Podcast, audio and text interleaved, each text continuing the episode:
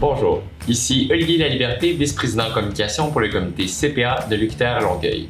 Bienvenue au podcast des Bas Merci à nos partenaires Mazar, Demerson Bone, Hardy Normand et Associés et EY.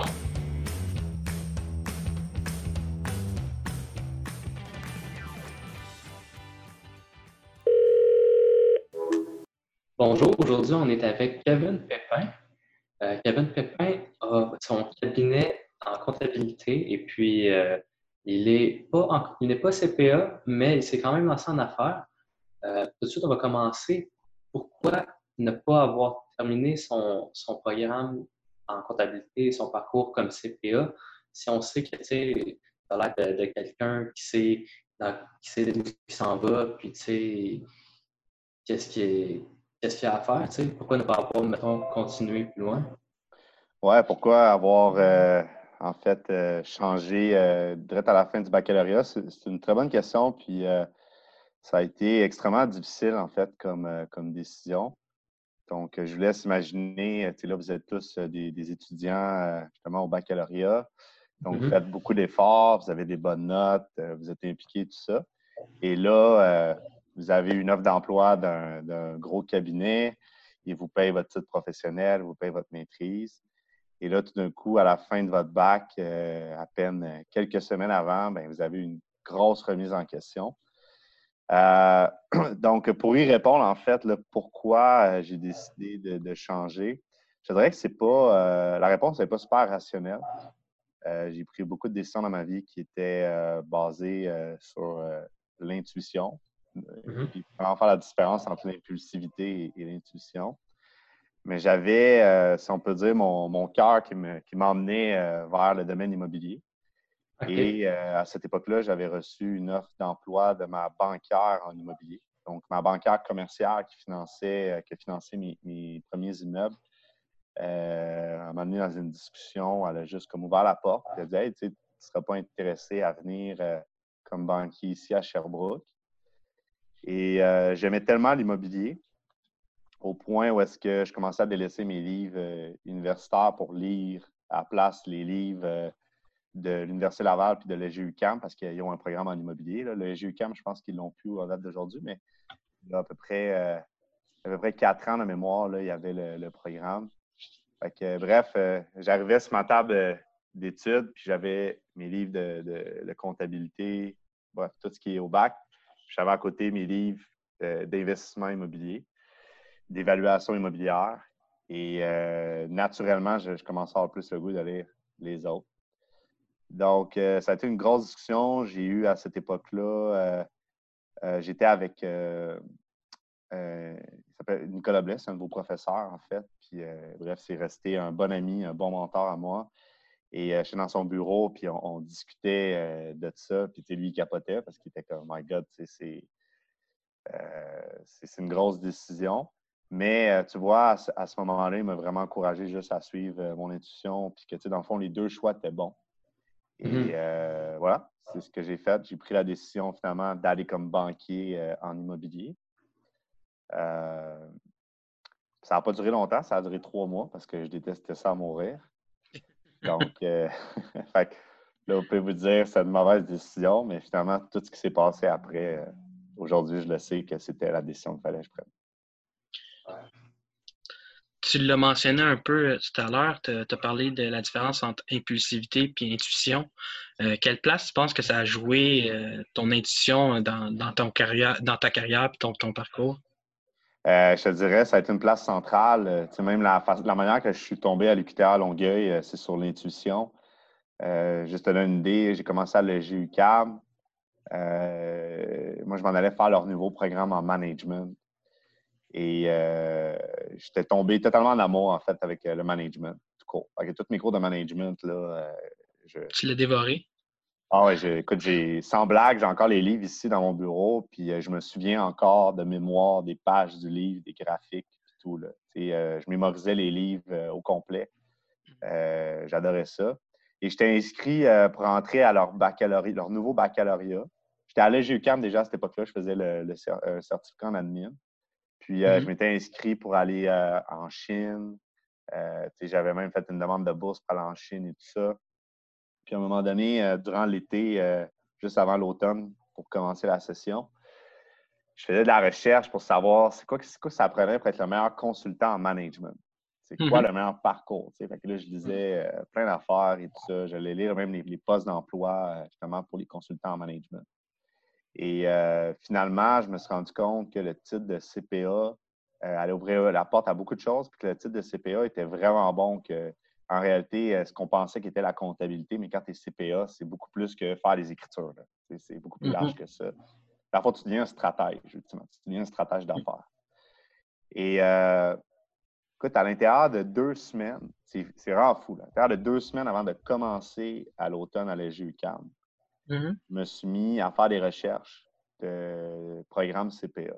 Et toutes les autres universités, évidemment, mais tu sais, c'était plus le temps de faire les demandes deux semaines avant. Jusqu'à temps que euh, je parle, euh, je lâche un coup de téléphone, c'est M. Nicolas Lemelin qui, euh, qui me répond.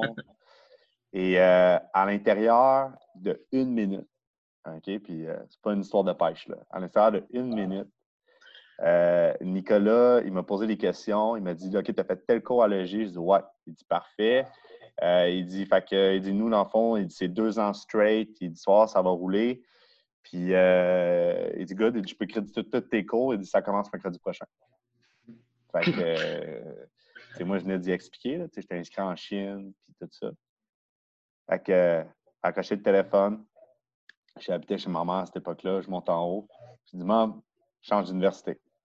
Je dis, je commence la semaine prochaine. Je dis, l'UQT à Longueuil. Là, elle est comme, what the fuck, tu sais, mais. D'où ça sort? D'où ça sort? Mais ma mère était habituée, euh, était habituée de me voir. Je l'ai fait dans le passé à plusieurs reprises des décisions hyper intuitives parce que c'était irrationnel. Et euh, voilà. pour répondre à ta question de où est-ce qu'elle place de l'intuitivité, l'impulsivité, elle la place partout, en fait il y a beaucoup de choses qui sont rationnelles dans la vie. Là. Ça reste que j'ai un esprit très cartésien. Mais, euh, le meilleur exemple que je peux te donner en affaires pour faire le, lien plus business, c'est qu'on on, souvent, les, puis souvent, je trouve que c'est un défaut un peu de la, formation de comptable, c'est qu'on surévalue beaucoup les chiffres.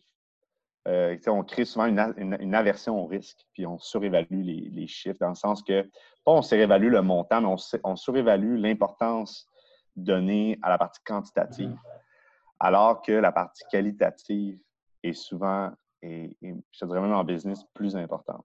Évidemment, n'importe quel projet doit être, tu dois être capable de générer des liquidités parce que tu ne peux pas laisser tomber la partie économique de quoi que ce soit que tu mm. prends comme une décision, à moins que tu sois un organisme à, lucratif. Mais ça reste que euh, c'est juste la gestion politique avec tes partenaires. Des fois, je donne un exemple, des fois, tu peux avoir euh, un meilleur projet, mais parce mm-hmm. que tu as donné ta parole de faire quelque chose, il euh, faut que tu la respectes quand même, même si tu as l'opportunité de faire un meilleur projet, parce que tu as donné ta parole. Et, justement, en le faisant, ce que tu ne sais pas, c'est que l'opportunité est à la deuxième porte, est à la troisième porte, à la quatrième porte. Puis souvent, ce que, ce que je dis à les membres de mon équipe, c'est que la vraie création de valeur en business, c'est toujours plus loin que le premier degré. Le premier degré, c'est le, le, court terme, c'est le, mhm. le, balance sheet, le chiffre qui donne, le, le résultat à la fin, puis on devrait faire ça parce que les chiffres démontrent ça, la vente en démontre ça. Mais la vraie création de valeur, oui, la vente, création de valeur financière, mais l'opportunité d'affaires, euh, le flair qu'il y a quelque chose que tu ne vois pas tout de suite, c'est avec l'intuition que tu vas le sentir. OK. Puis ça, est-ce que c'est dans c'est dans quel parcours que tu l'as appris, mettons, à avoir cette intuition-là? C'est dans tes cours de management un peu plus ou? Non, je dirais que c'est très. Euh, c'est vraiment du euh, développement personnel. Euh, puis, puis c'est justement, si je fais un point justement avec vous qui êtes dans, dans, le comité, il y a beaucoup de gens qui vont aller à l'université, mais ils sont là juste pour passer leur cours. mais tu sais, la, la, réalité, c'est quand vous arrivez sur le marché du travail, toutes les soft skills euh, puis les skills relationnels que vous allez développer, je vous le dis, ça a autant plus de valeur que les notes que vous allez avoir maintenant. Euh, puis, on s'entend, là, j'étais un très bon étudiant. Je disais qu'avoir des, des A et des A dans mes cours. Donc, c'est super important d'étudier, d'avoir des bonnes notes et tout ça. Mais ne sous-évaluez pas euh, les skills relationnels que, que, vous allez développer et tout ça. Et moi, dans le fond, dans mon parcours et j'ai toujours, euh, pourrais dire, une spiritualité qui a toujours été plus présente. J'ai toujours été ouvert à ça. Euh, plus ouvert à l'introspection, plus ouvert. Tu sais, je fais beaucoup de méditation. Donc, j'ai une routine matinale où est-ce que je prends le temps de, méditer puis de, me connecter avec, euh, avec mon corps, mon énergie, tout ça. Donc, je pense que c'est comme ça qu'on développe euh, l'intuition. c'est souvent quelque chose que le mental ne comprend pas. C'est normal. Puis, voilà. Ça va, des fois, ça va vous pousser à prendre des décisions qui sont irrationnelles, mais je vous le dis, ça fait des ça fait plus qu'une décennie, mettons, que je pourrais faire une liste d'événements qui me sont arrivés dans ma vie, puis que rationnellement, euh, cette opportunité-là, cette occasion-là, n'était pas présentée dès le départ. Mais c'est toujours quelque chose, comme un effet de domino. C'est dur de dire à un comptable d'être irrationnel, par contre. Là. ouais, mais c'est pas. Euh, en fait, c'est pas de, comme. Euh, de tuer votre rationalité. C'est très important. Comme je vous dis, moi, j'ai un esprit très rationnel. Même dans nos formations ici, le, le, volet investissement immobilier est très mathématique, euh, très chiffre. Puis, on, on, a ici là, des, des, analyses financières, de la modélisation financière extrêmement poussée. Et c'est pas de laisser tomber ça. C'est juste que quand vous êtes face à une situation, euh, il y a deux parties. Il y a la partie qualitative et la partie quantitative mais laissez place à la partie qualitative, laissez place à cette partie-là. Souvent, les gens euh, la condamnent, en fait, parce qu'ils sont insécures. Parce que quand tu suis ton intuition, c'est quelque chose que tu ne contrôles pas, c'est quelque chose que tu ne comprends pas. Ton rationnel ne le comprend pas, en fait. Donc, ça fait peur.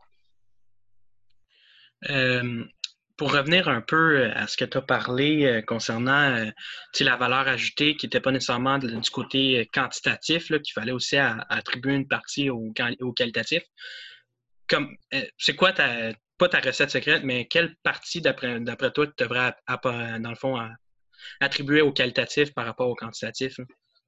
Quand tu veux dire partie, c'est euh, mettons un exemple de. Mettons, euh, tu as, deux décisions. Tu as un où ce que tu le projet tente, tu sais, niveau valeur, ça accroche vraiment bien. Peut-être la rentabilité est un petit peu plus basse, ou un que tu as la rentabilité très haute, mais le gars, tu sais, où tu n'as pas le, le, le, gut feeling que le gars, ça, ça va marcher en affaires? Tu, vas prendre celui qui fait avec tes valeurs. Parce que, euh, tu sais, le long terme, c'est, oui, les, les, chiffres, c'est correct de bâtir les entreprises sont pérennes financièrement. Euh, c'est, comme je dis, c'est super important, mais ça reste que en business, tu as besoin sais, quand ça va pas toujours bien. Quand ça va mal, tu as besoin d'être bien entouré. Puis, euh, tu as besoin d'avoir des gens qui partagent tes valeurs, des gens qui sont là pour les mêmes valeurs que toi, puis qui comprennent ce que tu fais, puis qui vont t'aider. Il n'y a rien, il a rien de ce qu'on aurait fait chez Copy Management sans nos partenaires, sans, l'équipe, sans nos investisseurs. Euh, et tout ça euh, du fait que justement, on a toujours prôné ces valeurs-là. Je vais même te donner un exemple encore plus concret. Il y a un an, on avait un modèle financier avec des partenaires. Puis euh, tout le monde avait accepté. Tout le monde a signé les conventions. Tout le monde était super à l'aise avec le modèle et tout ça. on lance le projet, tout ça. Et à un moment donné, euh, avec Gabriel qui s'occupe des finances du portefeuille, on analyse les chiffres, puis on se dit tabarouette, hey, on fait un méchant rendement là-dessus. Puis on regarde le rendement de nos partenaires, puis on se dit, hey, me semble qu'il y a quelque chose qui ne marche pas. Puis euh, on, est, on, a entamé un processus de réflexion justement sur le deal qu'on a fait avec eux. Et on a littéralement réécrit un courriel. Puis on leur a dit écoutez, finalement, on trouve que le, deal, il est, bon, il est super bon. Il est bon pour vous, il est bon pour nous. Mais on ne trouve pas que euh, c'est adéquat. Et euh, finalement, on vous propose un autre deal. Puis dans celui-là, vous êtes encore plus avantageux. Puis, tu sais, aujourd'hui, ces investisseurs-là, ces partenaires-là, tu leur fais des propositions, puis c'est des gens qui savent que quand tu vas être dans un projet, quand tu es dans l'adversité, euh, tu vas choisir. Tu sais, ça revient à, simple, pour dire que quand, il y a de l'adversité et qu'il y a des problématiques, mm-hmm. habituellement, c'est là que les gens se révèlent. OK? Donc, mettons, quand c'est une question d'argent, de pouvoir ou de peur, euh, c'est comme, c'est humain. On, les, un peu les défauts des personnes se révèlent. Puis c'est là que, dans le fond, le message que tu envoies à tes partenaires, c'est de dire regarde, même dans une situation de difficulté ou de succès, je, priorise justement le partenariat, je priorise les valeurs de l'entreprise au détriment du profit. Et ça, dans le temps, c'est ce qui fait que les gens te suivent, c'est ce qui fait que les gens vont t'aider. J'aimerais que tu parles un peu du day-to-day dans ton entreprise copy management, ça a. Euh, du day-to-day, euh, euh, en fait, l'équipe, écoute, je te dirais qu'il y a comme plein de, plein de dimensions à, l'entreprise. écoute, dans, dans mes journées, là, ça va. je te dirais que les, c'est différent. Les fins, les fins de semaine sont les journées différentes des jours de semaine. Euh, fait que, mettons, les jours de semaine, euh, c'est beaucoup, euh, beaucoup d'interventions avec l'équipe. C'est beaucoup de travail, motivation, du travail de décision. c'est du travail où est-ce que, bon, tu vas coordonner, tu vas indiquer les priorités, tout ça. tu vas désamorcer des bombes tout le temps, tout le temps, tout le temps, tout le temps. Euh, des fois, tu penses qu'un matin, tu vas faire un meeting, mais je t'annonce qu'avec un coup de téléphone, ta journée change au complet parce que là, il faut que tu remettes le focus ailleurs. Euh, je vais me lever un matin, je vais faire de l'admin, je vais traiter les factures, par exemple, ou je vais aller approuver des choses. L'autre heure d'après, dans mon bureau, j'ai l'équipe de médias où est-ce qu'on discute de stratégie de contenu, puis euh, on évalue, par exemple, notre performance sur les médias sociaux. L'autre heure après, j'étais avec mon directeur financier, puis il est en train de me sortir un plan d'affaires avec voici, j'ai fait l'analyse, euh, tel immeuble, tel projet, euh, taux de rendement interne et de temps, je propose telle structure de financement. Euh, après ça, l'autre heure, je parle à mon homme de maintenance, puis il me dit que là, il y a un de problème de plomberie sur un immeuble, puis là, il y a un de dégâts, puis là, la merde est pognée, puis tu comprends? fait que, tu sais, je te dirais que ça, ça varie tout le temps. Les fins de semaine, je fais principalement euh, de l'écriture de procédure. Donc, euh, les fins de semaine, euh, c'est le temps où est-ce que justement, il n'y a plus ce flow-là d'intervention, où est-ce que là, ça devient vraiment, tu sais, shut down tout. Puis je fais que designer les flows opérationnels, j'écris les processus. puis voilà. Puis ensuite de ça, le dimanche soir, j'envoie les nouvelles procédures à tout le monde. Puis je dis, voici toutes les nouvelles procédures à lire et à écouter parce que je fais des vidéos dans mes procédures. Puis euh, la semaine repart. Ah, c'est super. un peu euh, pour faire le lien avec, euh, le day ben, avec ton day-to-day, tu as choisi de faire de l'investissement immobilier. en ce moment, avec la pandémie, est-ce que tu vois qu'il y a un petit ralentissement ou tu vois que ça continue puis il y a pas, ça n'a pas affecté tant que ça? Non, ça a affecté beaucoup la demande locative. Est-ce que ça a affecté sur tous euh, les, segments de produits locatifs, non. OK. Euh, je pense que les, les, produits locatifs plus high-end, euh, donc les produits locatifs plus haut de gamme, je veux dire, mm-hmm. ont, été plus, ont été plus affectés, vont probablement être plus affectés. évidemment, tout ça va être en fonction de, du taux de chômage qui est, qui est, en vigueur aussi, qui est à venir. Mm-hmm. Cependant, je crois que euh, c'est une situation qui va quand même être favorable pour l'immobilier locatif. Parce que, bon, il y a en ce moment, avec le vieillissement de la population, il y a vraiment une tendance du retour vers le logement locatif. Donc, les, euh, baby boom, par exemple, veulent se départir de leurs biens, euh, veulent avoir un coût de, vie qui est beaucoup plus stable, parce qu'une maison, ça coûte cher. Mm-hmm. là, je vais probablement me faire lancer plein de commentaires, mais tu sais, une maison, c'est pas un actif. Donc, euh, ultimement, euh, si. Euh, tu sais, c'est bref, habituellement, les gens, quand, quand, ils vieillissent, il y a comme une courbe de, tendance vers propriétaire à locataire. Fait que ça, ça prend des choses. Deuxième des choses, ben, il y a des gens qui vont vraiment beaucoup de faillites. On a une mentor dans le programme, Carole Goyette, à, me parler justement du nombre de faillites qui étaient en hausse. Elle gère des dossiers de faillite. je pense qu'elle est passé, comme ça a triplé ou quadruplé la quantité de dossiers de faillite qu'elle gère à tous les mois. beaucoup de gens vont se tourner vers le locatif. Euh, puis, tu sais, on était en situation de pénurie au Québec en termes de logement avant le COVID. Donc, la pénurie n'est pas partie, dans le sens que, oui, c'est une question d'offre et de demande, mais ça, reste que euh, il y avait un problème d'offre sérieux. On approchait, euh, écoute, on est en bas de 1 à certaines places. Là. Euh, je pense que ce qu'on a surtout été affecté, c'est dans certains produits de marché locatif plus high-end, où est-ce que là, les gens ont comme stagné. Le monde a arrêté de bouger. Ça a juste comme été stand-by, qu'est-ce qui se passe, on attend. Euh, mais ça va repartir. Ça va repartir. on a dû doubler d'efforts en termes d'équipe locative cette année parce qu'au mois d'avril, ça n'allait pas. Là. on avait une quantité phénoménale de logements qui allaient être vacants le 1er juillet, puis j'avais jamais vu ça. Je n'avais jamais vu un aussi autour de, potentiel de vacances. C'était effrayant. Mm-hmm. Justement, tu dis qu'il y a beaucoup de, monde qui se tourne vers le locatif. Puis aussi, on, le voit là, quand même depuis certaines années, les marchés immobiliers, c'est quand même, ça monte quand même beaucoup. Puis euh, il y en a beaucoup qui disent que, mettons, de la génération comme nous, on va avoir beaucoup de, de, misère à s'acheter notre première maison. Qu'est-ce que tu en penses, Est-ce que l'immobilier est rendu un peu trop cher? Euh, ben écoute, est-ce que l'immobilier est trop cher par rapport à ce que le, salaire des ménages? Euh, oui, ça c'est vrai. Mm-hmm. Quand tu regardes le pourcentage euh, du salaire des ménages attribué à, ce loger est, excessivement élevé. maintenant, ce qu'il faut comprendre en termes de valeur, c'est qu'il y a aussi, l'économie avec l'immobilier, c'est plein de vases communicants. Puis, il, y a, il y a aussi une mm-hmm. raison de cette mm-hmm. hausse-là. D'une part, la demande stimule beaucoup. Euh, donc, ça, vient euh, hausser euh, les valeurs locatives et les valeurs immobilières parce qu'il y a plus de demandes pour acheter des maisons, louer des logements. Donc, ça, c'est dû par différentes choses. C'est sûr que quand tu regardes au Québec, il y a beaucoup de. Bon, dans le fond, un, des gros moteurs de croissance, c'est l'immigration internationale qui va encore plus s'accélérer dans le futur parce que quand tu regardes l'accroissement naturel de la population, à peu près aux alentours de comme 2035, on va, on va tomber euh, littéralement négatif. Donc, il va y mm-hmm. avoir plus de décès que de naissances. Donc, euh, ça, il y a des statistiques sur euh, StatCam là-dessus. Donc, un gros moteur en ce moment, c'est l'immigration internationale.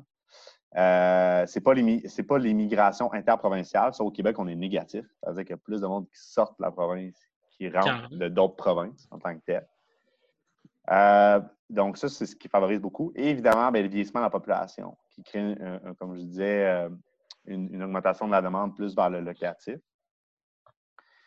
Moi, je pense que dans le futur, euh, ce n'est pas tous les segments de l'immobilier qui vont être impactés.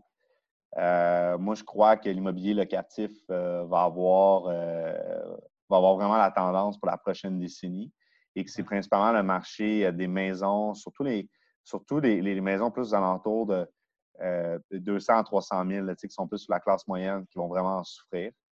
Euh, on l'a vu juste dans les dernières années, euh, quand que la, CHL ont fait un resserrement des normes hypothécaires. Euh, il y a aussi le bureau du surintendant, le, de mémoire, c'est le BCIF, qui, ont, resserré justement les, normes de crédit exigées aux banques par rapport au taux de qualification et tout ça. Mm-hmm. tout ça fait en sorte qu'à un moment donné, ça vient freiner aussi l'achat des propriétés parce que quand tu limites le crédit aux gens, euh, ben, quand tu limites en fait leur capacité d'emprunt, ça vient un peu freiner en fait cette croissance-là. Cependant, euh, l'immigration internationale vient quand même accélérer ça. Puis, euh, il y a une classe, une partie de la population qui est quand même capable de continuer de se payer des maisons à 300, 400, 500. donc, ultimement, je pense que ça va être vraiment une partie du segment de marché. Évidemment, je n'ai pas de boule de cristal pour le savoir. Mais euh, moi, je te dirais euh, de ce qu'on a en ce moment de rapports d'études de marché qu'on a fait, parce qu'on a, on a fait faire des études de marché par Groupe Altus, par exemple, sur euh, juste l'économie, la démographie, tout ça, de ce qui est à venir au Québec. Et moi, je pense, bon, l'immobilier locatif va avoir la cote. Je pense que les, maisons de luxe ne seront pas tant impactées parce que, je veux dire, la, habituellement, les gens qui sont riches trouvent le moyen de rester riches, dans le sens que c'est euh, il y a un, écart qui se crée. Euh, donc, ce n'est pas un phénomène nouveau. Donc, ouais, je pense que c'est plus euh, les maisons 200, 300, la classe moyenne qui vont plus en souffrir. Puis c'est sûr que de limiter l'accès au crédit vient ralentir aussi l'accès des premiers acheteurs. Donc, comme vous, par exemple, de devenir premier acquéreur d'une maison, d'un condo va être plus dur. Parce que justement, pour freiner cette croissance-là, on vient resserrer les normes. Mais si vous voulez mon avis, vous êtes bien mieux d'être locataire puis de placer votre argent euh, puis d'apprendre à économiser différemment qu'avoir une épargne forcée par une maison. Mais là, ça, c'est le, débat est-ce qu'en famille, euh, je parle pas parce que tout le monde veut, tout le la table. Ouais, j'aurais du goût que tu nous, tu nous, expliques ça un peu. Ça n'a pas l'air de, de rentrer. Là. Ben, c'est normal parce que, tu sais, dans le fond, on, a, nos parents nous ont vraiment toujours dit que, la maison, c'est le meilleur placement. Euh, puis que, tu sais, sais, oui, c'est vrai, la maison, en fait, c'est une épargne forcée parce que, ultimement, via ton paiement mm-hmm. hypothécaire, tu capitalises et tout ça. mais ça reste que, mettons, on regarde purement quantitativement. On oublie le fait que l'achat d'une maison, c'est super émotif, puis que tu veux te bâtir une famille, tu veux t'acheter un chien, tu vas avoir ta côte, tu vas avoir ton, barbecue, ton deck. Ça vient avec une vie. Exactement ça. C'est beaucoup plus un lifestyle qu'un investissement, à mon, mm. avis, parce que quand tu regardes purement quantitativement la différence entre un locataire et un propriétaire, partant de l'hypothèse, et ça, cette hypothèse-là est extrêmement importante parce que si cette hypothèse-là n'est pas respectée, je change ce que je viens de dire, puis je te dis que la maison était peut-être plus intéressante. Partant de l'hypothèse que le locataire épargne et place son argent, le locataire va être gagnant dans le mm-hmm. temps versus le propriétaire. D'une part. Deuxième des choses, il faut aussi comprendre ce qui détermine la valeur d'une maison. Et c'est justement, le monde ne s'en rend pas compte, mais la valeur d'une maison, c'est très émotif. Donc, c'est basé sur des comparables dans le marché. C'est basé sur les tendances physiques de la maison. Mm-hmm. Euh, donc, c'est très. Euh, je trouve que c'est très affecté par ce qui est trendy. ce qui est populaire en ce moment, le secteur et tout ça. Donc, le monde, il pense que c'est super stable. Oui, c'est super stable quand tu regardes dans le temps, mais quand tu regardes la, manière que c'est évalué, moi, je trouve pas ça stable en tout. Là. Mm -hmm. Versus, mettons, un immeuble, commercial ou multilogement de 5 logements et plus, c'est des maths. C'est des revenus, moins les dépenses, c'est un revenu net, puis, euh, c'est appliqué sur un taux de rendement.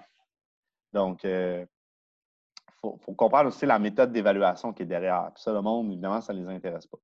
Bien sûr, dans mon histoire, le locataire n'épargne pas, il n'investit pas son argent. Là, à ce moment-là, la maison est plus intéressante parce que c'est une épargne forcée, comme on dit. Mm-hmm. Donc, ça te force justement à capitaliser et tout ça. Mais ce que les gens oublient de, dire quand ils sortent cette analyse-là, parce qu'il y a plein d'analyses sur Internet qui vont te dire ça, c'est une épargne forcée. Euh, en réalité, euh, tu te payes à toi et non à un propriétaire. Là.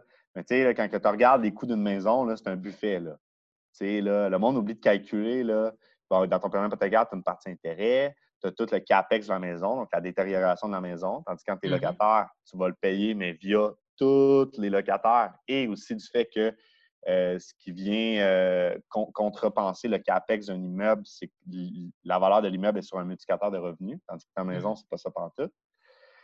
Euh, dans le fond, ce que, ce que je disais, c'est que la, partie capitalisation, ce que les gens oublient, c'est que Admettons, là, je fais un exemple, tu as un prêt hypothécaire au début de 200 000. Fait que là, dans, le fond, ça, c'est basé sur un ratio prévalent de ta maison. Fait que, mettons, tu es financé à 80% euh, puis ça te donne 200 000 de prêt. Fait là, à tous les mois, dans ton paiement hypothécaire, tu vas capitaliser, c'est-à-dire que tu vas diminuer ton prêt et tout ça. Mais ça, cette capitalisation-là, tu es capable d'aller la rechercher, si on veut, ou tu vas l'encaisser quand tu vas disposer, quand tu vas vendre la maison. Euh, ou que quand tu vas refinancer, dans la perspective où, que cette valeur-là n'a pas diminué. Donc, ton 80% est toujours sur une valeur. Là. Tu sais, le mm-hmm. monde, dans les dernières années, ce qu'ils ont fait, c'est que leur maison, c'était comme un guichet ATM. Ils mettaient des marges de crédit hypothécaires là-dessus, puis elle a dit, ça va être un bateau, euh, un sidou, euh, une tondeuse, euh, ça jette tout avec ça. c'est un guichet ATM. Fait que ça donne une fausse illusion, en fait, que la maison, c'est comme c'est de, sky. Là. Euh, voilà. Mais la vérité, c'est qu'en réalité, cette capitalisation-là est basée sur un ratio pré-valeur qui doit être maintenu. Donc, la valeur doit être maintenue. Et ça ne prend pas en compte toutes les dépenses qui sont faites. Tu sais, tu l'analyses d'un point de vue taux de rendement interne. Parce qu'un autre phénomène aussi avec la maison, c'est que les gens vont dire, mettons, OK, j'ai acheté ma maison, j'ai mis 50 000 de mise de fonds, euh, je l'ai revendu 10 ans plus tard, puis j'ai encaissé 150 000. Fait que là, j'ai triplé mon argent, tu sais. En mmh. là, tu fais une, vanne de tout ça. Là à l'an zéro, tu vas mettre ton, moins 50. Mais là, le monde, ce qu'ils pense, c'est qu'ils ont triplé leur argent. Mais ce n'est pas ça la vérité. La vérité, c'est qu'à l'an 1, tu as peut-être moins 15 000. À l'an 2, tu as un autre moins 15 000. À l'an 3. mais là, sur un, board de vente, voir, mais euh, fais une analyse comme ça de, valeur que tu faisais net des, des flux monétaires d'une maison. Tu vas voir que c'est pas bon. Non, c'est ça. All right. Ouais, je comprends. Ce que je dis là est appuyé. Je veux dire, il y a des études qui sont faites. Euh, par des planificateurs financiers. Euh, euh, bref, il y a plein d'études qui le démontrent. Mais c'est toujours avec l'hypothèse que celui qui est locataire va épargner versus celui qui est propriétaire. Si ça n'est pas respecté, la maison devient plus intéressante. Ça casse ma bulle un peu. ouais, ben c'est. Euh, je casse la bulle à la base du monde quand je parle de ça. C'est pour ça que je t'ai dit d'un de famille, euh, c'est pas bon, là, parce que là, tu es en train de dire au monde que, dans le fond, euh, tu sais, j'ai investi dans ma maison, j'ai mis plein d'argent dedans, a pris de la valeur. Tu sais, comme. c'est comme tellement une mentalité qui est ancrée. Et là, mm-hmm. quand tu viens dire ça, euh, puis là, après ça, en plus, il faut que tu justifies à des gens d'un point de vue valeur temporelle de l'argent. La plupart des gens n'ont pas de, n'ont pas de connaissances sur mm-hmm. la finance. Là, tout le monde est, tout le monde est mêlé, là, puis tout le monde a juste le goût de te dire de partir. Là. c'est ça. Bon, euh, c'était super intéressant. Euh, pour revenir un peu plus au côté comptable puis au CPA, en quoi tu, sais, tu pas eu, euh, t'avais presque pas fini ton bac, puis tu n'avais pas autant d'expérience que, tu mettons, quelqu'un que ça faisait 30 ans qui était en affaires. Euh, pourquoi tu t'es, euh, lancé aussi rapidement en affaires, puis de gérer ton entreprise? En fait, j'avais déjà été, j'avais déjà eu une entreprise avant. j'avais été, une petite compagnie parce que je faisais du câble pour Vidéotron. Mm-hmm. fait que, j'avais déjà eu l'expérience de m'incorporer, tout ça, mais tu sais, ultimement, je dirais avec avant et aujourd'hui, je dirais aujourd'hui, on peut beaucoup plus dire que c'est une vraie entreprise. Là. Euh, où est-ce que là, tu as vraiment une question des ressources humaines, du marketing, tu as, plein d'affaires à gérer qui fait vraiment euh, une business. Euh, ça a toujours été en moi. J'ai toujours eu cette. Toujours eu ça dans le sang. En fait, pas, pas savoir comment me comporter en affaires parce que c'est quelque chose que tu apprends, mais mm. d'être entrepreneur, d'être autonome, euh, je pense que ça prend comme un peu un petit côté rebelle, tu sais, où est-ce que tu as, le goût de défier un peu la boîte, le moule. Euh, tu as un peu envie, c'est ça, de, d'arriver devant des roches, des murs, puis de dire, ben moi, je vais faire la porte, tu sais, je vais... c'est ton propre chemin. Euh. Exactement. Pense c'est un peu ça qui. puis, tu sais, c'est drôle tu poses la question parce que ça me fait penser. Hier, écouté une vidéo de Les Brown, puis, tu sais, qui disait, dit, ce qui est unique à tous les entrepreneurs, c'est que les entrepreneurs, vont créer des trails, puis vont laisser des traces de ces trails-là. Et pour qu'ensuite de ça, d'autres gens puissent suivre dans ces trails-là. Moi, je le vois comme si euh, euh, l'entrepreneur arrive euh, dans un champ là, où est-ce qu'il y a des trails, mais lui décide de prendre une place où est-ce que tout est à débroussailler.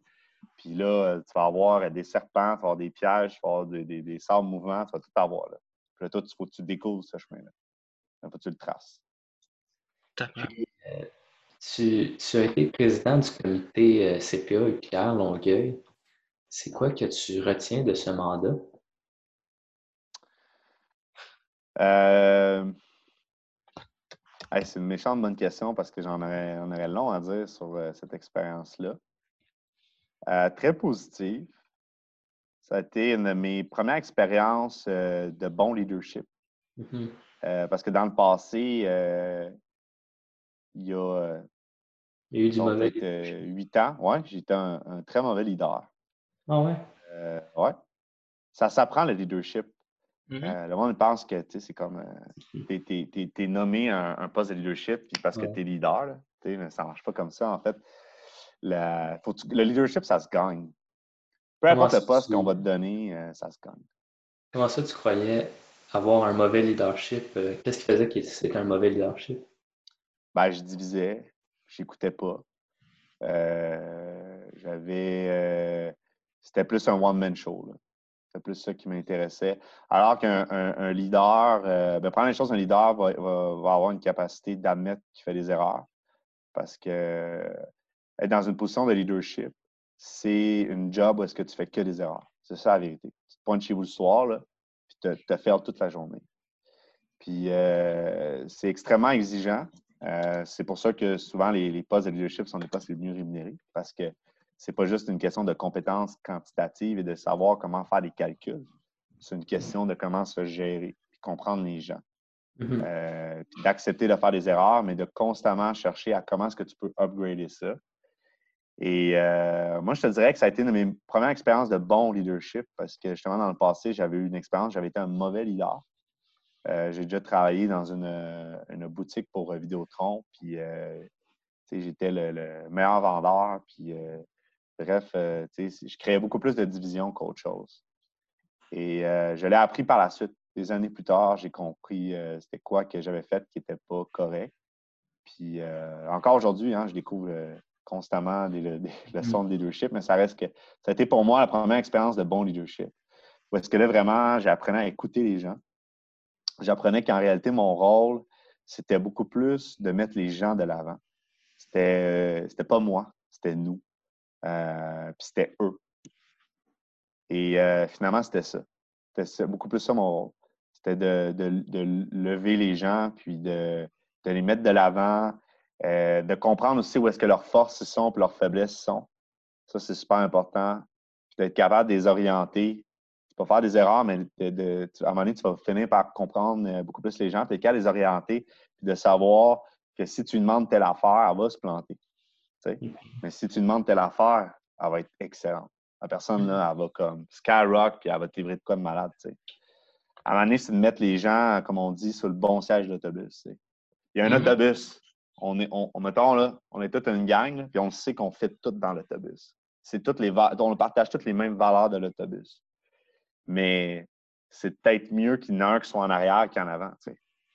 Pas parce mm-hmm. que le banc est meilleur, euh, parce que la position est meilleure, parce que dans le poids de l'autobus, on va rouler plus vite comme ça. Puis ça va être mieux pour tout le monde. c'est quelque chose euh, qu'on pose souvent justement dans, le podcast à propos du, leadership. Puis on, a souvent des, réponses tout le temps très pertinentes, mais on, voit quand même que ça s'enligne tout le temps là, un peu dans le même sens. Puis dans le fond, on, aime ça en entendre parler souvent. on voit que oui, parce que c'est beaucoup mal compris. je te dirais, de mon expérience dans les comités étudiants, c'est qu'il y avait beaucoup de comités que c'était ça. C'était un one-man mm-hmm. show.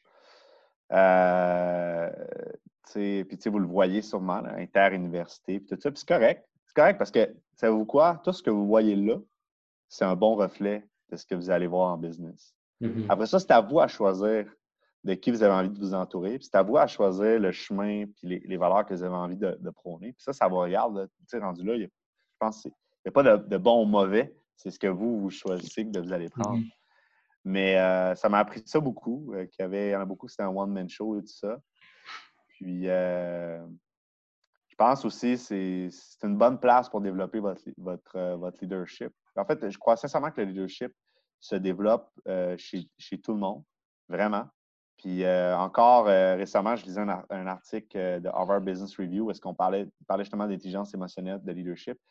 Puis, tu sais, c'est prouvé scientifiquement que le leadership se développe. L'intelligence émotionnelle se développe. C'est juste qu'on a, dans l'intelligence émotionnelle, il y a différentes facettes. On n'a pas tous le, même dosage de ces facettes-là. Donc, le mm-hmm. leadership peut être sur bien des choses. Mais euh, c'est une question d'équipe. C'est pas un one-man show. Puis euh, écoutez, écoutez vos, partenaires, écoutez vos collègues, acceptez de faire des erreurs et tout ça. Euh, je pense que c'est le plus important. Puis, tu sais, quand vous gagnez, là, c'est nous. Là. Ça, ça c'est tough. Ça, c'est le bout de tough. Mm-hmm. C'est nous. Je vous dis, ça a beaucoup plus de valeur. Mettez les gens de l'avant, puis, euh, puis il, va y avoir des erreurs, là, puis ça ne fera pas toujours l'affaire, puis c'est normal. Mais mettez les gens de l'avant, puis euh, c'est nous. Et, euh, ouais. Ça a été de, je une très, très belle expérience. même si j'ai vu des. Tu sais, je ne sais pas si je devrais dire ça en podcast. J'espère que ça a changé. Là. Mais tu sais, moi, quand j'étais à l'université, là, euh, être financé par les Big Four, l'idée était déjà pipée. Là. nous autres, là, ils s'en foutaient bien. Là. Puis euh, moi, je m'en souviens encore, quand on a fait un pitch devant les Big Four, pour moi, ça a été un des, plus gros échecs de leadership, à tel point que quand je suis sorti de, mon pitch, j'ai dit à, ma collègue dans le temps, euh, j'ai dit, jamais été démoralisé comme ça. Puis, tu sais, je veux pas que l'équipe le sache, mais j'étais quand même démoli. Tu sais, on allait pitcher, là, puis ils nous ont regardé mais à peine. Il y en a qui checkaient leur téléphone. Puis, on a fini quand même sur le podium euh, à cette époque-là. Et euh, ouais. Mais euh, puis courte histoire là-dessus. J'ai même pas envoyé la candidature. On n'a pas envoyé notre candidature comme comité de l'année parce que j'étais tellement dégoûté par ce que je venais de voir. Parce que, tu sais, en réalité, c'est un, gros show de boucan. Mm-hmm. on, va on va financer les universités qui ont le plus de reach, tout ça. Puis, la force, c'est exactement comme une startup. Dans le sens que, en tout cas, à cette époque-là, le comité était vraiment comme en mode startup. Dans le fond, tu n'as pas de track record. Quand tu arrives devant eux, tu leur dis Hey, j'ai besoin de tant d'argent pour faire tel, euh, tel projet, c'est ton plan de commandite. Là, ils sont comme OK, c'est quoi l'audience que tu vas avoir? Ben, comme ben, je pense que je vais avoir tant. OK, t'es sûr? Ben non, c'est la première fois que je le fais, mais j'ai besoin d'argent pour le faire. J'ai besoin d'argent comme pour qu'on commence à, bâtir les milestones, bâtir un historique et tout ça. Fait que c'est. c'est la poule ou l'œuf. Euh, tu sais, c'est. Fait qu'en réalité, l'idée était déjà pipée, tu sais, puis eux autres, c'est ça, c'est un gros show de boucan. Moi, ça, ça m'a énormément dégoûté. Euh, mais aujourd'hui, je comprends, euh, pour être en start-up, que c'est la même affaire. J'ai commencé à acheter de l'immobilier, c'était pareil, là, le monde sont il faut juste en trouver un qui va te donner ta chance. Puis, euh, mm-hmm. c'est ça. Fait tu sais, quand je dis là, que quand tu es devant une roche, il faut que tu passes la porte, là, ben, c'est ça. Penses-tu que si, mettons, on parle toujours dans l'hypothétique, tu aurais continué ton, ton, parcours CPA, penses-tu que ça t'aurait aidé justement quand tu aurais cogné à des portes, qu'ils te prennent plus au sérieux puis qu'ils disent OK, euh, on embarque, sans vouloir dénigrer tes, partenaires, je suppose, tu as bien réussi. Je pense qu'avec eux, ça l'a prouvé que c'était les bonnes personnes pour, pour le fit avec toi. Euh, est-ce que tu penses que ça aurait, ça aurait changé quelque chose euh, à ta carrière? Écoute, j'avais plus tendance à dire non. OK. Puis, euh, je dis, ça n'a rien à voir que je veux dénigrer le titre parce que j'ai vraiment le titre tatoué sur le cœur, On a trois CPA dans l'entreprise ici. OK? Puis on a des mentors CPA et je prône le cheminement de CPA. J'ai adoré mon baccalauréat, vraiment. J'ai trippé. Euh, mais je te dirais que la crédibilité en affaires va se gagner d'une part par les track records, donc par ta capacité à, avoir des résultats, mais aussi la manière que tu vas emmener ces résultats-là, le processus. Fait que, quand on parlait de, qualitatif, de suivre ses valeurs, euh, sais, la, ta capacité à convaincre les gens, de leur présenter des projets, euh, je dirais que la partie personnelle a plus de valeur à mon sens. A beaucoup plus de valeur. Dis-toi, là, si vous pensez là, que tu vas arriver à ton, tu vas dire Hey, voici mon projet, tout ça, le banquier va te regarder, il va dire Ouais, OK, puis tu vas dire Ouais, mais moi, je suis CPA, tu sais. J'ai raison. Félicitations. Je suis CPA, tu sais. Le banquier va juste te regarder, il va dire Ah, ouais, tu sais, bravo. Moi, tout mon collègue est CPA. Fait que, tu sais, euh, puis, comme je dis là, je dénigre aucunement la profession parce que dans les faits, euh, la manière qu'on pourrait leur virer de bord, c'est que justement, ton plan d'affaires au banquier va être mieux monté parce que tu es CPA et tu vas parler beaucoup plus son langage. Donc, euh, la manière qu'il faut le voir, là, puis je vais reprendre un peu ta question, je vais la twister, c'est que le titre va te permettre d'adopter le langage pour bien t'exprimer, mais ce qui va faire que tu vas gagner, c'est un ensemble de choses. Mm-hmm. Donc, ce n'est pas le titre qui va faire que tu vas mieux réussir, c'est plutôt ce qui va t'apporter comme euh, knowledge, comme connaissance et comme langage des affaires qui fait que tu vas être capable de mieux communiquer. Tu vas comprendre c'est quoi les, différents mm-hmm. enjeux. Puis tu n'auras pas l'air d'un d'un cave quand tu vas arriver pour faire une mm-hmm. présentation, tu vas parler, que ce soit à des banquiers, à des investisseurs, à des partenaires. Donc, je, te dirais que, à la limite, là, dévalorise le titre. Là, on ne devrait pas que je dise ça. Tu dévalorises le titre, mais tu valorises beaucoup plus le knowledge qui vient avec le titre. C'est ça qui a de la valeur. D'où le fait, tantôt, que je disais, il y en a qui sont juste là pour passer à avoir leur cours, là, puis comme juste aller chercher le, diplôme. Pas ça. Là. La vérité, là, c'est le knowledge que tu vas aller chercher, puis c'est la maîtrise de ce knowledge-là qui a beaucoup plus de valeur, à mon avis. Euh, on voit à travers les, formations qu'on a reçues, à travers le bac, euh, puis à travers les réformes que l'ordre a amenées pour euh, les normes comptables, que le jugement professionnel a eu beaucoup, prend beaucoup d'espace, puis est vraiment prôné, ben, mis de l'avant. Est-ce que tu crois que c'est que, tu as parlé de leadership et tout ça, est-ce que tu penses que la formation nous amène à développer ce jugement-là d'une façon assez probante? Je pense que dans les études de cas, euh, vous êtes beaucoup confronté à des enjeux éthiques. Et euh, moi, je te dirais que à l'université, quand tu lis les enjeux sur papier, on trouve toujours ça drôle un peu. Hein? Tu sais, conflit d'intérêt. Ah, tu sais, ça, c'est un conflit d'intérêt. C'est facile. Il faut faire telle, telle affaire, le conflit d'intérêt est réglé. Euh, tu sais, c'est tout le temps, tu fais la recommandation, puis là, tu passes le cas. Dans la vraie vie, c'est un essai de bordel résoudre ça. Parce qu'un enjeu éthique dans la vraie vie ou un enjeu de conflit d'intérêt, c'est émotif. Mm-hmm. Et là, c'est des vraies personnes.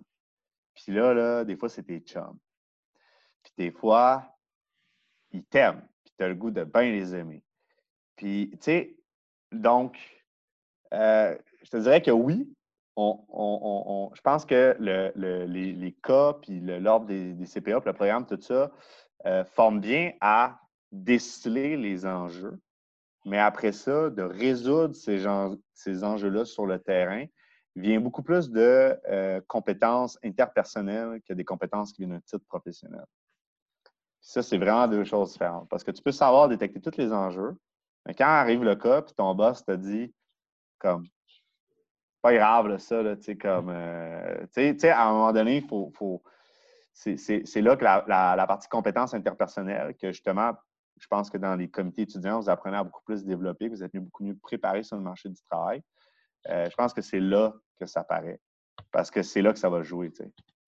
Et bon nombre de fois, je vous le dis, bon nombre de fois euh, qu'on on a été confrontés, même si vous écoutez des, anciens podcasts que j'ai faits au 96.9 euh, Lévis, j'en parle des fois des enjeux éthiques, euh, de où est-ce qu'on était confronté, à, mettons, à faire, faire littéralement des, faux beaux. Tu sais, mettons, tu as un enjeu de financement, là, puis là, tu as, un demi-million qui est déjà en place, là, puis tu as le faux. Là puis tu le sais que tu préfères quelque chose qui n'est pas éthique, puis tu l'aurais, puis ça ne serait pas de problème.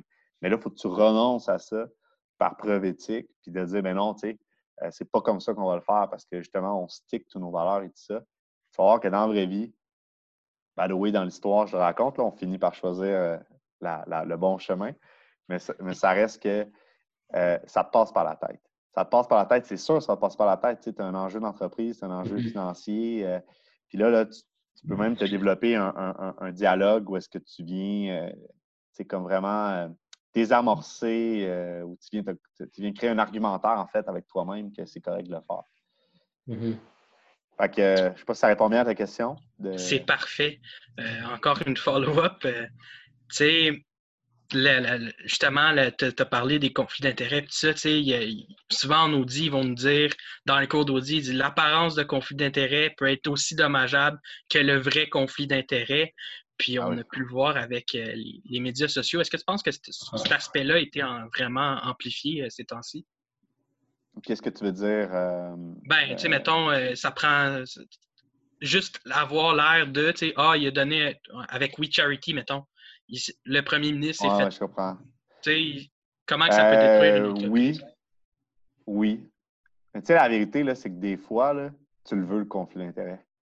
C'est ça, c'est ça l'affaire en business, c'est que des fois, là, euh, tu, le veux, le conflit d'intérêt, tout simplement parce que tu sais que théoriquement, il ne faut pas qu'il y en aille parce que c'est théoriquement, c'est ce qu'il faut. Mais la mm. vérité, c'est que dans l'exécution, il te le faut. Il faut, en mettant telle situation de conflit d'intérêt parce que tu le sais que dans l'exécution, ça va être bien meilleur. Puis que mm-hmm. les décisions vont, se prendre de manière beaucoup plus fluide. Fait bref, je pense que c'est comme un dilemme qui va être éternel, mais en même temps, avec ce qui se passe en ce moment, c'est sûr qu'avec les médias sociaux, tu sais, ça rouvre une transparence qui avant n'était pas connue. Euh, moi, je pense que dans le futur, il va y avoir de la jurisprudence qui va être faite là-dessus, parce qu'il y a une limite à ça. Euh, c'est correct. Je pense que c'est correct. Je pense que c'est une transparence qui est nécessaire et qui va permettre de dévoiler beaucoup de choses. Puis ça va ouvrir la voie justement comme une nouvelle forme de conscience, une nouvelle forme de, responsabilité euh, sociale des entreprises, puis de, manière de, faire de la politique et tout ça. Ça ne va pas l'enlever au complet, euh, mais ça reste que je pense que c'est un nettoyage qui est nécessaire. Puis, euh, ouais, dans le fond, je pense que oui, ça va prendre de plus en plus d'importance. En tout cas, ça va forcer à adopter des nouvelles pratiques, des nouvelles manières de faire de la bonne gouvernance auprès des business. Mais ça reste que ça va toujours rester que parfois, euh, c'est le conflit d'intérêt il faut. Parce que business-wise, dans l'exécution, dans l'opération, c'est de la bullshit qu'il ne faut pas l'avoir, le conflit d'intérêt. Il faut l'avoir. c'est ça. Tu sais, des fois aussi, si tu veux pas, euh, à travers les, relations que tu crées, tu sais, des relations d'affaires, à un moment donné, c'est sûr, ça va cliquer avec le partenaire que tu as, tu sais, puis ça va peut-être devenir ton ami, puis c'est pas parce que c'est ton ami qu'en business, ça nécessairement que ça, ça va avoir créé un conflit d'intérêt. C'est juste que, écoute, ça a cliqué, ça a cliqué. Oui, exactement. Puis, euh, euh, tu sais, on n'est pas des robots aussi. Là. Mm-hmm. Euh, la, la, la, vérité, là, c'est que, tu sais, quand je disais tantôt que les qualitatifs avaient plus de valeur, c'est qu'il y a bien des affaires qui se prennent de manière émotive. Il y a bien des affaires qui se prennent, c'est un coup de téléphone, puis tu convaincs quelqu'un de faire quelque chose. Tu sais, ben, c'est pas tout un, un bilan, puis un état des résultats, puis un fichier Excel qui va te dire Hey, ça, là, c'est la bonne chose. C'est pas sa réalité. Mm-hmm. C'est tout autre. OK. Euh, un peu pour faire un lien avec ce qu'on vient de parler, euh, quelle place que ton réseau, d'après toi, a eu à occuper euh, dans le développement de ton entreprise? Je dirais que c'est une place à 100 Sans, sans le, réseau, on ne serait pas là aujourd'hui. Sans tous nos partenaires, sans tous les gens qui m'ont aidé. je pense, je pense à ma, à ma banquière qui, a fait des, qui, a battu mon dossier pour mes premiers immeubles. Euh, je pense euh, au président de l'AMREX qui m'a donné mon premier micro puis qui m'a euh, comme mis de l'avant. je pense à mes partenaires, je pense à mes parents, les gens qui, ont accepté au début de, me faire confiance ou de, de, cautionner pour moi, parce qu'au début, quand tu es étudiant, tu ne passes pas au crédit. c'est dur. Je pense que tout ça, c'est tout ça qui fait, qui fait la, réussite. c'est pas, c'est jamais un one-man show. Dites-vous une chose de sûr, là, qui réussissent, euh, qui sont de l'avant-scène, ils ont toute une équipe derrière. C'est derrière mhm. que ça se passe. C'est tout le temps derrière que ça se passe. Et comment tu le développes, ce réseau-là? Euh, ben, il y a différentes manières que tu peux développer un réseau. Euh, c'est sûr qu'il y a eu une période où est-ce que je l'ai développé grâce à, des communautés. Fait que, mettons, tu rentres dans une communauté d'investisseurs, développeurs immobiliers. il y en existe plein au Québec, des petites communautés comme ça.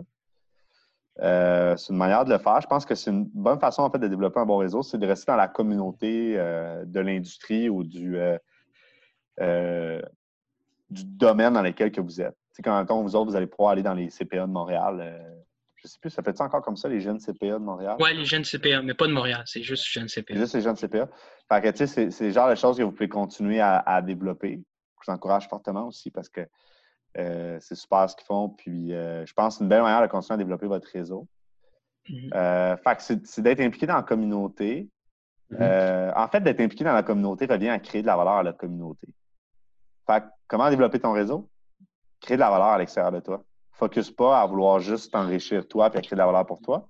Cherche à vouloir créer de la valeur à l'extérieur de toi, cherche à créer de la valeur dans le marché, à créer de la valeur pour des clients, à créer de la valeur pour les gens à l'extérieur de toi.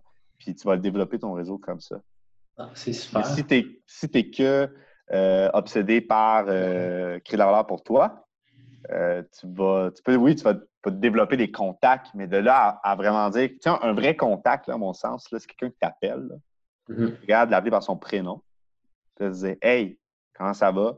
Ben, ça va bien, tout ça, on, on se parle de tout ça, puis tu es capable de faire une demande. Puis lui, a de t'appeler de faire une demande. Puis, tu sais, ça, ça, pour moi, c'est ça un vrai réseau. Un réseau, dans le fond, là, c'est que tu es capable de le monétiser. Là, le mot monétiser n'est pas bon parce qu'il fait référence à de la monnaie, là, mais tu es capable, ben, en fait, oui, on va, utiliser le mot monétiser. Capitaliser, peut-être? Oui, tu es capable de le capitaliser sous forme euh, de différents services, que ce soit des capitaux, que ce soit des contacts, que ce soit du conseil. C'est ça un réseau. Un réseau, dans le fond, va, te, créer de. en finance, on prend, on prend de l'argent avec, un coût puis on la replace à un rendement supérieur. On fait un effet de levier. Bon, mais un réseau, c'est ça, c'est un levier. Mm-hmm. Ça va te permettre de croître comme ça. Mais pour ça. Dans, le fond, si on veut qu'ils nous apportent quelque chose, il faut qu'on soit capable de leur apporter quelque chose aussi. Exactement. Focus, euh, mets, ton attention à, plutôt créer de la valeur pour la communauté puis le, domaine dans lequel tu es. Euh, puis regarde, c'est simple. ceux qui ont le titre de FCPA, pourquoi ils ont le titre de FCPA? Parce qu'ils ont uh-huh. apporté de la valeur dans la communauté. Ils ont, ils ont eu un impact comme CPA. C'est exactement ça. Puis, est-ce que tu pourrais nous parler un peu plus de la Corpic dont euh, tu es membre? Oui, en fait, la Corpic, c'est euh, juste un, regroupement de propriétaires immobiliers. Puis, dans le fond, tu as des services juridiques là-dedans au niveau locatif. Tu as plein de, modèles de lettres.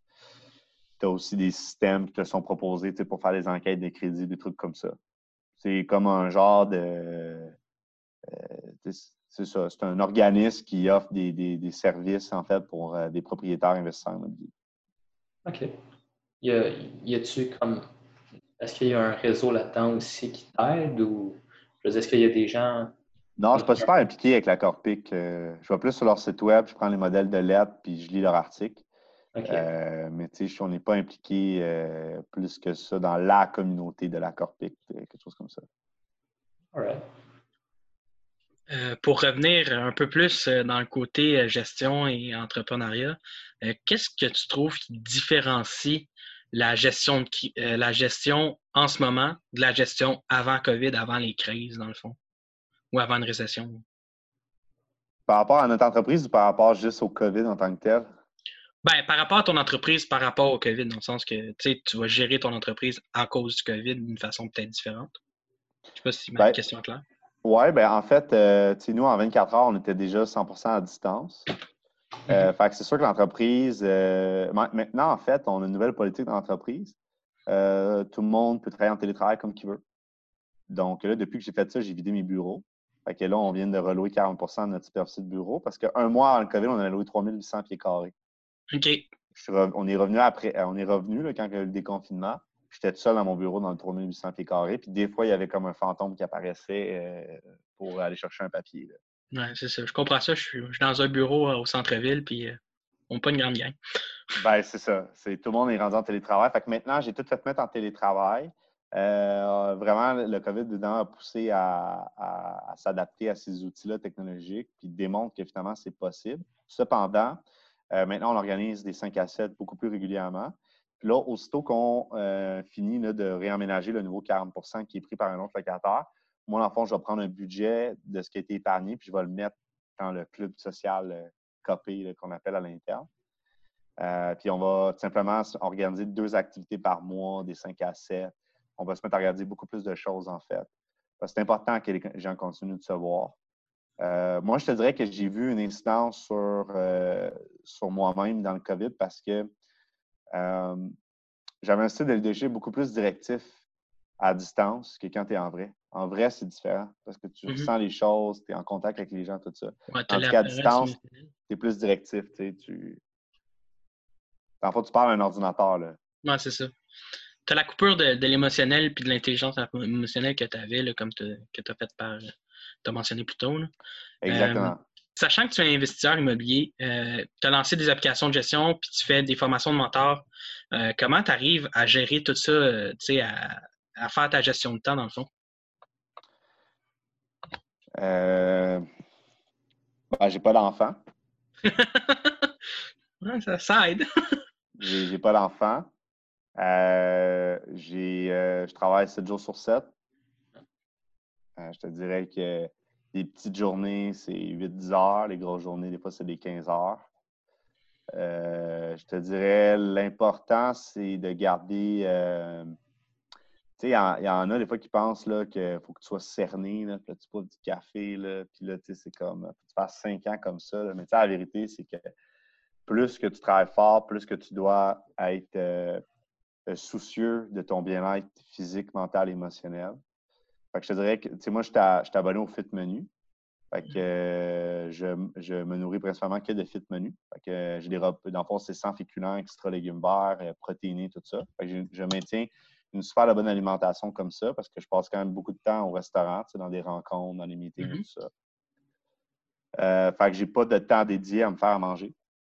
À part me faire les bagels le matin, là. Mm. Euh, je mets pas d'autre temps que ça. Moi, il me livre à toutes les deux semaines. Puis c'est que je fonctionne comme ça depuis un an et demi. Ensuite de ça, ben, je prends soin physiquement de, de, de, quand même m'entraîner. Euh, j'ai des périodes où je m'entraîne beaucoup plus, d'autres périodes où je m'entraîne moins. L'important, c'est de garder quand même un bon momentum. Puis euh, la méditation, euh, je pense que c'est une des clés dans les dernières années qui a fait que j'étais capable de, de, maintenir autant de pression, autant de stress, puis de garder la cadence comme ça. Parce que quand tu médites, c'est comme si meilleur exemple que je donne, c'est que souvent les, gens ont besoin comme d'une semaine, deux semaines de vacances pour se sentir en vacances. Mais quand tu apprends à méditer, c'est comme si à tous les matins, tu avais comme un 30 minutes de dose de vacances pure. Là. c'est bang, 30 euh, minutes comme ça. Ce qui fait que je pense qu'après ça, tu as un mental qui est euh, beaucoup plus soutenable. Puis euh, tu as vraiment moins le besoin de prendre des vacances. Donc, ça permet de garder la cadence, tout ça. C'est pas quelque chose que je veux garder toute ma vie. Euh, parce que, tu sais, euh, euh, fonder une famille avec le rythme de vie que j'ai, c'est impossible. C'est vraiment impossible. sais, quand on parlait d'acheter la maison, d'avoir un chien, d'avoir la piscine, d'avoir. Ton rêve à toi. c'est ça. C'est ça, là. Avec ce que je fais en ce moment, c'est impossible. Impossible. Euh, tu as parlé de méditation, euh, on voit à travers tes réponses que tu as fait beaucoup d'introspection sur toi. Est-ce que tu penses que ça, a une valeur, ben, pas une valeur, mais plus, euh, est-ce que tu penses que ça a joué un grand rôle dans, le développement de la personne que tu es puis dans le développement de ton entreprise? Dans le développement d'entreprise, je te dirais à 100% parce que je pense que, ça apporte beaucoup, bon, l'introspection, la méditation, c'est un peu de en fait, c'est de défaire les, illusions, de mm-hmm. défaire comme des choses qui ne sont pas vraies, puis de, de, d'être capable de voir le au-delà de, de, comme la forme, si on peut dire. Et euh, ça fait en sorte que quand tu rentres en contact avec les gens, tu apprends à connecter beaucoup plus rapidement avec eux. Tu sais, euh, un des meilleurs exemples, c'est euh, quand j'étais à, étudiant puis qu'il y avait le. Euh, comment qu'il Tu sais, là, il faut que tu trouves un, stage. La course au stage? Oui, la course au stage. Moi, je l'appelle la course aux cartes. Là, parce qu'il y, en a, dans le fond, qui disent d'aller porter le plus de cartes et tout ça. Là. Moi, pour vrai, j'étais vraiment contre ça. J'étais juste comme, vraiment choisir les deux. Là, puis comme, focus à vraiment développer une bonne connexion avec ces deux-là. Puis, tu sais, laisse les choses faire, en tout cas. Et euh, je me souviens que euh, beaucoup de gens étaient beaucoup, beaucoup impressionnés. L'associé est là, comme, lui est bien mmh important, tout ça. Mais ultimement, c'est une personne. Euh, la, personne a, vécu beaucoup d'adversité dans sa vie, a souffert, a plein de choses, euh, plein d'affaires que tu ne sais pas sur cette personne-là. Mais ça reste au-delà de son rôle et de statut social qu'elle a. C'est un, être humain, c'est un, c'est une personne qui a une spiritualité, qui a des émotions. Qui Donc, je pense que quand tu apprends à reconnaître ça, tu rentres en contact beaucoup plus facilement avec les gens, ce qui fait que quand tu viens les voir, c'est beaucoup plus authentique. Et mm-hmm. euh, les gens vont s'ouvrir à toi beaucoup plus facilement si tu es capable de toi-même le faire devant eux. je pense que rapidement, tu vas gagner la confiance des gens beaucoup plus facilement. Parce que, tu sais, souvent, ce qui va arriver, c'est que ça, tu tu vois le, rôle, le statut social, l'importance de la personne. Fait que toi, tu adoptes une façade qui va répondre à ce statut-là, puis à ce, au rôle qu'elle joue. Puis, tu sais, en réalité, tu n'es juste pas en train vraiment de créer de la valeur. Là, là tu es juste comme en train de, de pelleter euh, l'illusion de ce que chacun est, de ce que tu penses qu'il est, alors qu'en réalité, tu n'es pas en train de créer de la valeur parce que tu n'es pas en train de connecter avec la personne. Tu n'es pas en train vraiment d'apprendre à la connaître. Tu n'es pas en, train d'essayer de voir, OK, finalement, comment est-ce qu'on peut unir nos forces et faire quelque chose ensemble? Ben, euh, un peu pour conclure, euh, comme je disais, qu'est-ce qu'on pourrait te souhaiter pour l'avenir? Euh, qu'est-ce que qu'est-ce que tu aimerais accomplir dans, mettons, on va se donner une période de 1 à 5 ans, mettons? 1 à 5 ans. Écoute, en ce moment, on tente à mettre en place notre premier RE privé. Mm-hmm. Euh, on souhaite, euh, en fait, on vise d'ici, bon là, tu dis un 5 ans, mais mettons, mettons d'ici 10 ans, le REIT, on va atteindre pour un peu plus de 100 millions en capitalisation pour faire un premier mm-hmm. IPO avec le REIT. Ensuite de ça, euh, notre plateforme, euh, vraiment qu'elle soit euh, des meilleures plateformes de contenu éducatif dans le monde des affaires francophones, partout au Québec. D'avoir toujours une équipe aussi dévouée, puis d'être un. Tu sais, on a sur notre site web d'être un incubateur de talent, mais tu sais, de quand tu es une startup, des fois, c'est dur. On peut pas, je ne peux pas offrir des salaires nécessairement compétitifs au prix du marché. Je ne peux pas offrir des conditions salariales ou des avantages sociaux euh, que d'autres entreprises offrent. Mais c'est de, de vraiment devenir, euh, de dépasser en fait ce que le marché offre, puis d'être vraiment hyper compétitif en termes d'avantages euh, sociaux, d'environnement de travail, tout ça. fait que ça, ça, ça serait extrêmement important en fait parce que pour moi, euh, la, business, c'est avant tout ça. On, crée une entreprise qui a un impact sur la vie des gens. Et je pense que ça, ça a beaucoup plus de valeur que juste de faire du profit. Évidemment, de faire du profit aussi. Donc, euh, d'atteindre encore plus une, grande pérennité financière euh, et que toutes les entreprises répondent aux besoins du marché. Puis qu'on soit capable aussi, bon, qu'on se garde de répondre à tous ces besoins-là mais qu'on développe aussi euh, une, encore une plus grande intelligence opérationnelle. Parce que tu peux savoir compter, tu peux savoir euh, réfléchir à une stratégie, tu peux savoir faire plein des affaires, mais si tu es prêt à l'exécuter, ça n'arrivera jamais rien. Donc, on va te remercier pour ton temps. Sérieusement, c'était vraiment intéressant. de tous les sujets que tu as abordés, c'était vraiment un bon overview. Merci beaucoup d'avoir visionné cet épisode du podcast de Bob Brun. N'hésitez pas à partager en grand nombre ou à laisser un commentaire. De plus, si vous êtes ou connaissez quelqu'un qui veut participer à nos podcasts, vous pouvez nous écrire à l'adresse juste ici. Merci. Merci à nos partenaires Mazar, Demerson Bone, Hardy Normand et Associés et EY.